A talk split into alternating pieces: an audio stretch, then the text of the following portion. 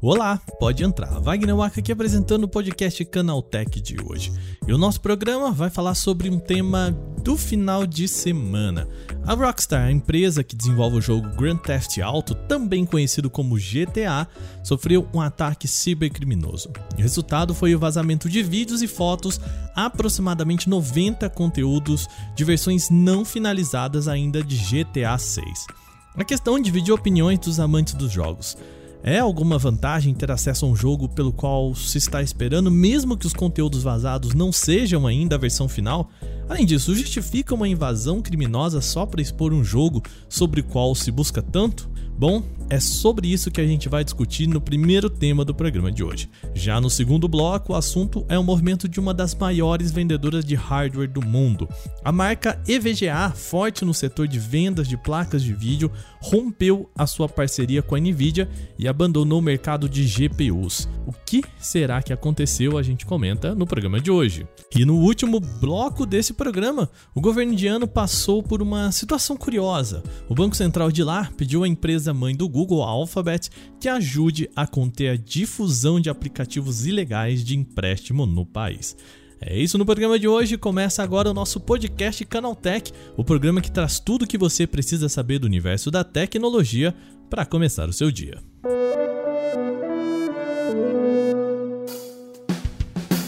Olá, seja bem-vindo e bem-vinda ao podcast Canaltech, o programa diário que atualiza você das discussões mais relevantes do mundo da tecnologia. Eu costumo dizer por aqui que de terça a sábado, a partir das 7 horas da manhã, a gente traz os acontecimentos tecnológicos aprofundados aí no seu ouvido, só que isso vai mudar. A partir dessa semana, para quem já viu o teaser que a gente soltou nesse domingo, a gente tem podcast todos os dias da semana para o amante aí dos podcasts do Canaltech. Então vamos lá, agora vai ficar assim. De segunda-feira a gente tem o nosso Porta 101, que é o nosso podcast semanal de um tema só. De terça a sábado, aqui o nosso podcast Canaltech e já no feed, nesse mesmo feed que você está vendo aqui agora acompanhando, a gente tem o Vale Play com um tema sobre o universo da cultura pop, vai ser cinema, games, filmes, quadrinhos, enfim.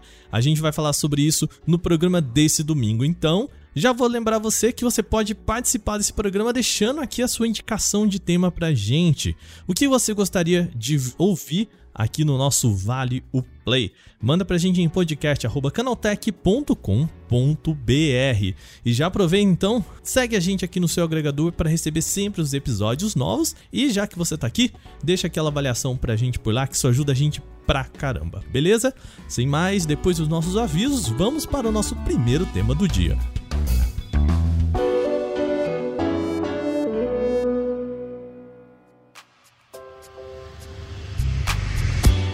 Podcast Canaltech de hoje começa com um assunto sobre games e segurança. A Rockstar Games, desenvolvedora da série Grand Theft Auto, confirmou ontem que um ataque cibercriminoso foi responsável pelo vazamento das primeiras imagens de GTA 6. O jogo ainda está em desenvolvimento, mas cerca de 90 cenas não finalizadas foram divulgadas revelando personagens, cenários e um pouco da jogabilidade do título. Os conteúdos começaram a circular no final de semana. O material foi publicado por um usuário no site GTA Forums, cujo nome é TippleTuber Hacker. Esse seria o mesmo hacker por trás dos vazamentos da Uber que a gente citou aqui, inclusive, na última sexta-feira. Ele ameaçava vazar mais materiais do game durante a semana, incluindo códigos fontes de GTA V e GTA 6. A maioria dos trechos foram capturados durante testes. A movimentação de personagens é truncada, os gráficos são inacabados e até algumas linhas de códigos aparecem subitamente na tela. Alguns poucos personagens não jogáveis já contam com falas dubladas em inglês. As imagens estão sendo compartilhadas por diversos usuários nas redes sociais. A Take-Two Interactive, a empresa que controla a Rockstar Games, já começou a desativar esses conteúdos sob a alegação de que eles estariam infringindo direitos autorais. O jornalista da Bloomberg, Jason Schreier, confirmou a veracidade dos conteúdos. Segundo fontes do estúdio, o conteúdo aspas, está em fase inicial e inacabada. Fecha aspas. Na opinião do jornalista, esse é um dos maiores vazamentos da história dos videogames e um pesadelo para a Rockstar Games. Bom, o que, que a companhia tem a dizer sobre isso? Ontem mesmo, ela se pronunciou sobre o assunto, confirmando sim que as imagens são reais. Na publicação oficial feita nas redes sociais, a produtora se diz extremamente desapontada que o jogo tenha sido exibido ao público dessa maneira. De acordo com ela, os trabalhos de GTA 6 seguem como planejado, de forma a exceder as expectativas dos fãs, enquanto a devida apresentação oficial do game também será feita dentro do cronograma oficial. A empresa disse o seguinte em comunicado, aspas, Recentemente sofremos uma invasão de rede em que um terceiro não autorizado acessou e baixou ilegalmente informações confidenciais de nosso sistema, incluindo imagens do desenvolvimento inicial para o próximo Grand Theft Auto. Agora não planejamos nenhuma interrupção nos nossos serviços de jogos online, nem qualquer efeito de longo prazo no desenvolvimento dos nossos projetos que estão em andamento. Estamos extremamente desapontados por ter quaisquer detalhes dos nossos próximos jogos compartilhados com todos vocês dessa forma. Nosso trabalho no próximo jogo de Grand Theft Auto vai continuar conforme o planejado e continuamos comprometidos, como sempre, em entregar uma experiência para vocês, nossos jogadores, que realmente excede suas expectativas. Nós atualizamos vocês novamente em breve e, é claro, vamos apresentá-los ao novo jogo quando ele estiver pronto. Queremos agradecer a todos pelo carinho nesta situação. Fecha aspas. Você pode ter reparado aqui nessa notícia que eu não dei muitos detalhes sobre os conteúdos vazados, não falei sobre o que se trata, nem falei se tá bom ou ruim, enfim, a gente não vai falar sobre isso por aqui. O material foi adquirido de forma criminosa e é uma demonstração ruim do que pode se esperar do jogo. Está inacabado, não era como a empresa gostaria que esse conteúdo fosse apresentado ao público. Ou seja, não é benéfico para ninguém. Aliás, várias personalidades da indústria de games, incluindo diretores, produtores e desenvolvedores, publicaram mensagem nas redes sociais se solidarizando com os desenvolvedores da Rockstar. Um deles foi Neil Druckmann, co-presidente da Naughty Dog, o estúdio criador de The Last of Us, Uncharted e outros títulos. Em 2020, The Last of Us Part 2 também teve conteúdo vazado na internet meses antes do lançamento. Aliás, naquela época, cenas incluíam spoilers do início do jogo, cruciais para o desenrolar da trama. Ele disse o seguinte, aspas, para os meus colegas desenvolvedores afetados pelo último vazamento, saibam que, embora pareça esmagador agora, vai passar. Um dia estaremos jogando seu jogo, apreciando seu ofício, e os vazamentos serão relegados a uma nota de rodapé em uma página da Wikipedia. Continuem se esforçando, continuem fazendo arte. Fecha aspas. Apesar dos vazamentos, a Rockstar ainda não se pronunciou sobre GTA 6. O jogo, apesar de já ser conhecido, segue sem previsão de lançamento.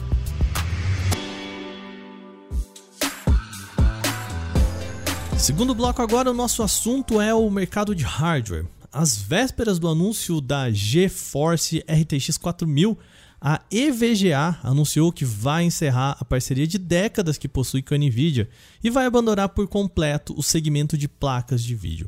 A declaração foi feita no fórum oficial da marca e posteriormente detalhada em uma entrevista ao canal Gamers Nexus. Durante a entrevista, o CEO da EVGA, o Andrew Han, quis deixar claro o posicionamento da marca antes da apresentação da Nvidia, marcada para hoje. A gigante vai apresentar suas novas linhas de placa de vídeo RTX 4000 em evento com transmissão online na tarde desta terça-feira. Na entrevista, o Han disse o seguinte, aspas, nós não estaremos na apresentação de Jensen, que é o CEO da Nvidia, então eu não quero que as pessoas especulem o que está acontecendo. A EVGA decidiu não seguir para a próxima geração, fecha aspas.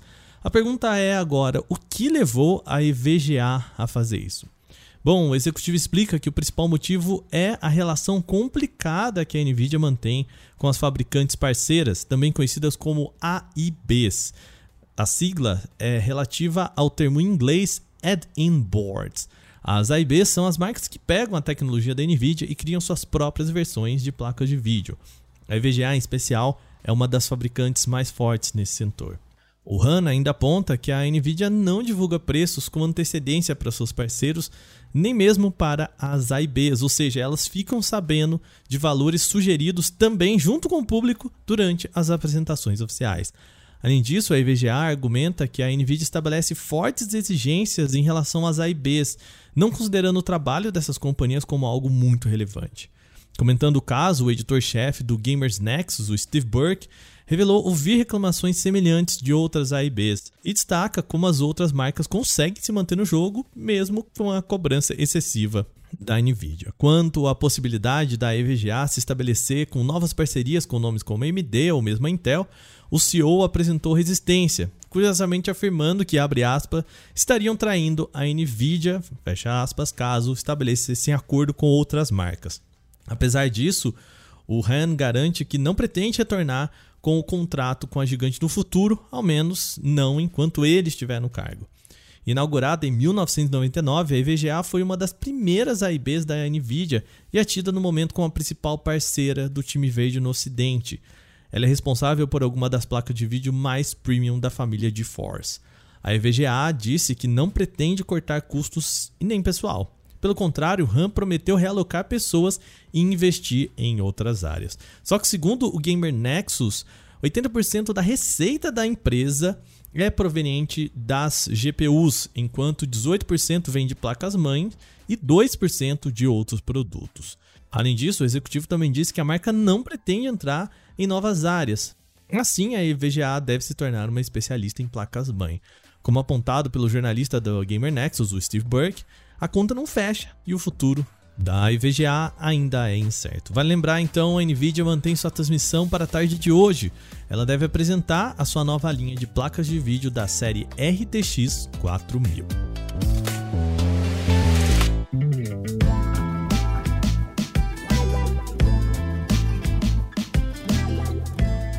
O último assunto principal de hoje é uma questão internacional. O governo indiano procurou a Alphabet, empresa mãe do Google, para pedir que a gigante seja mais rigorosa em conter o uso de aplicativos ilegais de empréstimos digitais na Índia.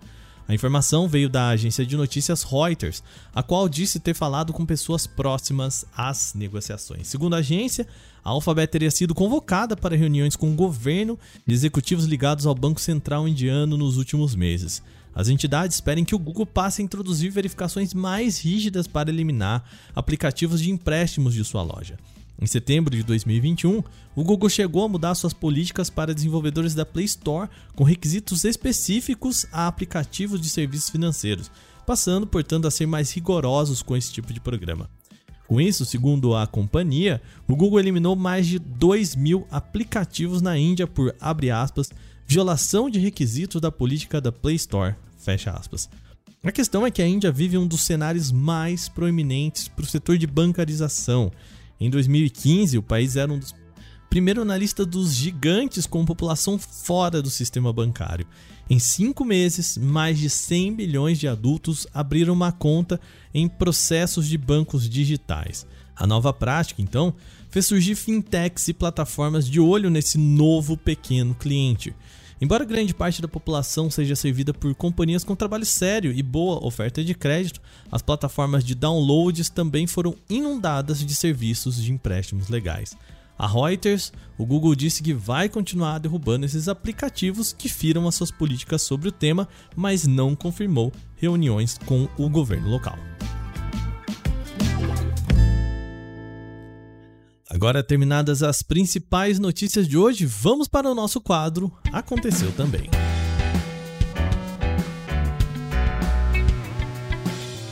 O Aconteceu também é o quadro em que a gente fala das notícias também relevantes, mas que não geram uma discussão maior.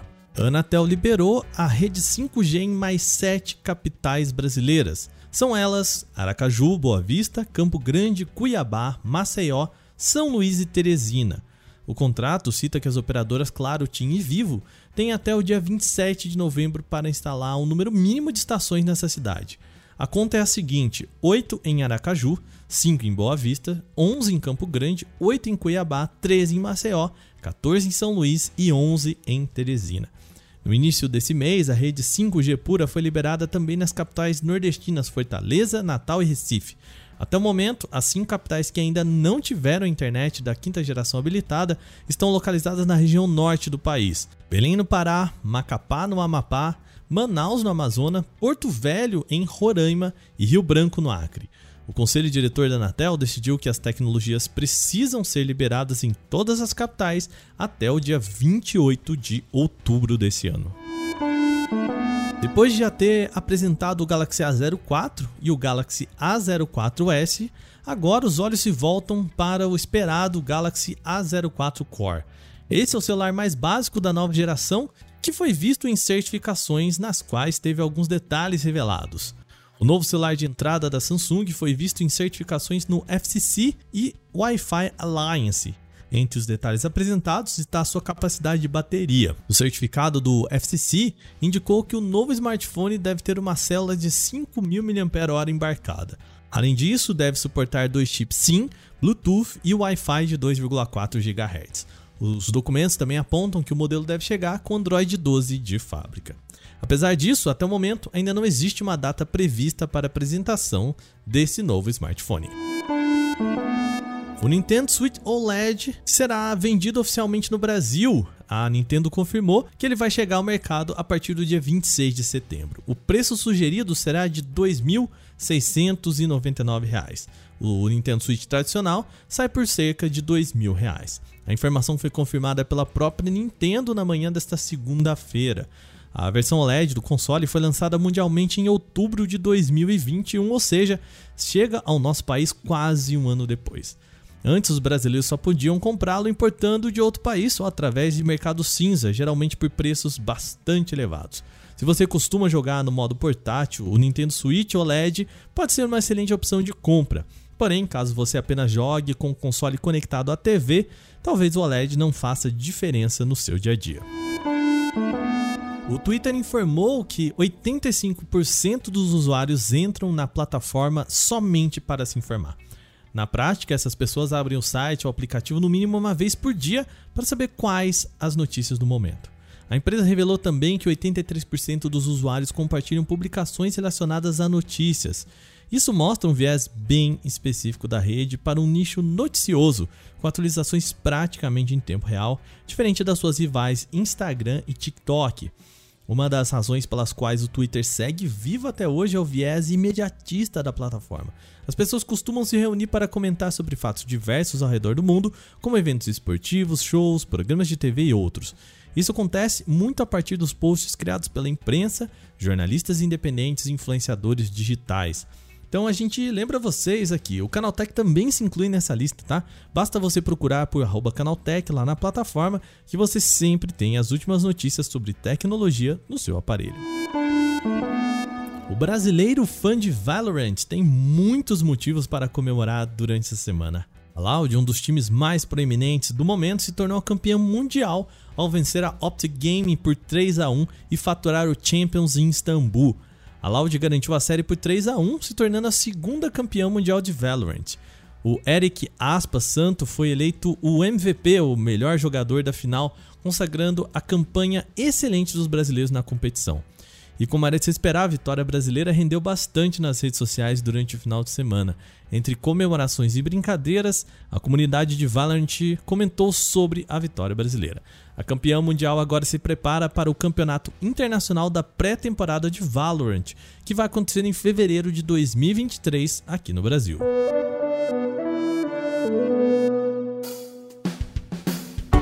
Bom, e com essas notícias, o nosso podcast Canaltech de hoje vai chegando ao fim. Lembre-se de seguir a gente e deixar uma avaliação em seu agregador de podcast se você utiliza um. É sempre bom lembrar também que os dias da publicação do nosso programa são de terça agora a domingo, sempre com episódio novo, logo de manhã às 7 horas para acompanhar o seu café. Lembrando, nesse domingo a gente tem a estreia do Vale Play. Manda pra gente qual tema você gostaria de ver por lá, que a gente vai deixar aquele comentário se a gente escolher o seu tema, claro. Então manda pra gente podcast@canaltech.com.br br Eu prometo que leio todos, tá bom? Esse episódio foi roteirizado, apresentado e editado por mim, Wagner Waka, com a coordenação de Patrícia Gnipper. E o nosso programa também contou com reportagem de Giovanna Pinhatti, Gustavo de Liminácio, Felipe Golden Boy, Igor Pontes e Alveni Lisboa. A revisão de áudio é da dupla Gabriel Rime e Mari Capetinga, com trilha sonora de criação de Guilherme Zomer. Amanhã a gente tem mais aqui no nosso podcast Canaltech. Até lá. Aquele abraço. Tchau, tchau.